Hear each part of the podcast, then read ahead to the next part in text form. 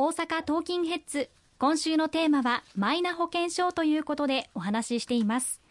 このマイナ保険証の推進にはデジタル化をしっかりと進めていきたいこういう思いがあるからなんでしょうか？はい。特にこのコロナ禍で日本社会のデジタル化の遅れということがまあ如実に、えー、明らかになりました、まあ、国際社会では例えばこうこういうコロナで支給必要な方々に必要な支援策を直接それぞれの方の銀行口座に支援金をお届けをするということができている国もたくさんある中で日本はあの例の一人一律10万円の特別定額給付金につきましても4月に決定して実際にお手元に届いたのは7月8月以降であったということ。しかもそれも一つ一つ役所でお一人お一人の現状確認をするといったこと。を全くデジタル化できないアナログの社会でやっておりました、まあ、こういった、まあ、ある意味デジタル敗戦とも言えるような状況の中で我が国のデジタル化これを迅速に進めていかなければいけないということが明らかになったと思います。こうしたデジタル敗戦を二度と繰り返してはならない。まあ、主要な先進国に大きく遅れを取っているデジタル化を抜本的に進めていかなければならないということから今岸田内閣では例えばデジタル田園都市国家構想であるとかマイナンバーカードの早期普及これを進めてまいりました例えばマイナポイント最大2万円つけるという第2弾も行いましておかげさまで今マイナンバーカードを申請していただいた方々は8900万枚を超えまして国民の普及率の70%を超えるまでになってきたというふうに思っております。これを引き続き着実実に進めていくとともに、このマイナンバーカードが普及したことのメリット、これをですね、国民の皆様によりご理解をいただくということが必要になってくるんではないかと思います。今すでに地方自治体の行政では、約2000の行政事務において、このマイナンバーカードとの紐付けが行われていて、おそらく実感された方もいらっしゃるかと思いますが、以前であれば、例えば児童手当の手続きにいろんな付随する書類を役所に届けなければいけないということがありましたけれども、今、そういうわざわざ住民票を取って別の窓口に並んでといったことをしなくてもよくなりましたし、また、スマホでマイナポータルで様々な行政事務を受けることが可能になっております。まあ、今後将来的には全ての役所の業務、あるいは市民サービスをもうスマホで済ませることができる社会、そのためにもこのマイナンバーカードというのは極めて重要な役割を果たすというふうに思っています。そうなんですね。もう今日本はデジタル化に向けて大きく前進しているところということなんですけれどもそもそもなぜ今このデジタル化を急いで進めなければならないのかこれについてはいかがでしょうか？はい。あのまあ繰り返しになりますけれどもやはりこのデジタル化の遅れ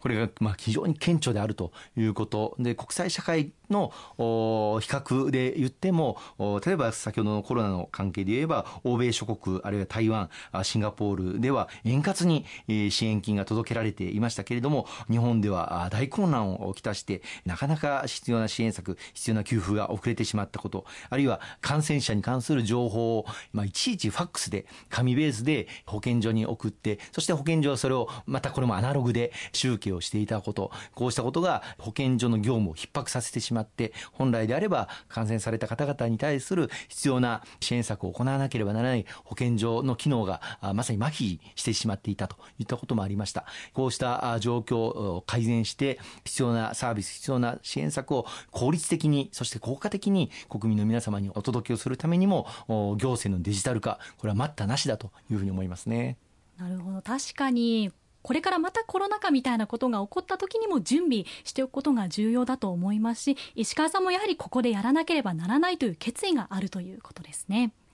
そしてコロナ禍以前から日本を観光立国にしようという取り組みの中で石川さんから例えばフリー Wi-Fi がないとかいう問題の指摘もありました。こういった部分にもデジタル分野の進化問題になっていた。それを対処していかなければならないということでしょうか、はい、あのコロナ以前からインバウンド海外からの観光客の方々日本に来られる方が非常に増えてまいりました。私もあの観光ビザの発給要件の緩和などを行ってきたことも功を奏して、ままさに大阪、関西の経済の底上げにも、このインバウンドがつながっていたというふうに思いますが、来られた方々から一様に当時伺ってきたのが、海外では当たり前のように使えるフリー Wi-Fi、これが使える場所が少ない。また、いちいちパスワードとか ID ナンバーを設定をしなければならない。こうしたことに関するご指摘をいただいてまいりました。おかげさまで、こうしたことも改善していくべきだと、観光立国としてなっていくためにも、こうしたハードルを取っ払っていかなければいけないということをあの訴えて、まあ、だいぶフリー Wi-Fi 使えるところ増えてきたんではないかというふうに思います。まあ、コロナもようやく感染症法上の位置づけも5類相当へと変更になりまして、また海外からの観光客も今、あうなぎ登りに増えております。まあ、中国からの観光客についても解禁されたということもあって、これから一層増えてこようかというふうに思います。2025年、大阪・関西万博も予定されておりますし、まさに大阪が世界の玄関口となって発展していくためにも、またこれからますますグローバル化が進む中で、大阪の中小企業、あるいは小規模事業者の方々も海外にどんどん打って出ていくためにも、この大阪の共生社会、またグローバル化の進捗というのは不可欠だというふうに思います。そのためにもやっぱりデジタル化を進めていくということも欠かせないと思いますね。例えば、お買い物でもキャッシュではなくてキャッシュレスで行う、まあ、観光客の方々がほとんどでありますので、それを普通に使える社会にしていかなければいけないと思います。そうですね。の先日私もオーストラリアにちょっと旅行に行った時に入国審査のところでも、まあ、日本もそしてオーストラリアもデジタル化していることが見受けられましたしそういった部分や農業漁業観光事業そういったところをデジタル化これからどんどんしていきそうですよね。そうですね、まあ、人口減少少子高齢化という課題を抱えている日本においてこれから人手不足というのがまさにより顕著になっていくことも間違いありません。そういう意味でもやはり精進化を進めてていくこと、IT 化、デジタル化、また AI、生成 AI を活用することなども含めて IT 化を進めていく必要な、あまあ人間がどうしてもやらなければいけない業務ではもちろんありますけれども、機械、ロボットに任せれるところは任せていく、そういう社会にこれからますます移行していくことになろうかと思います。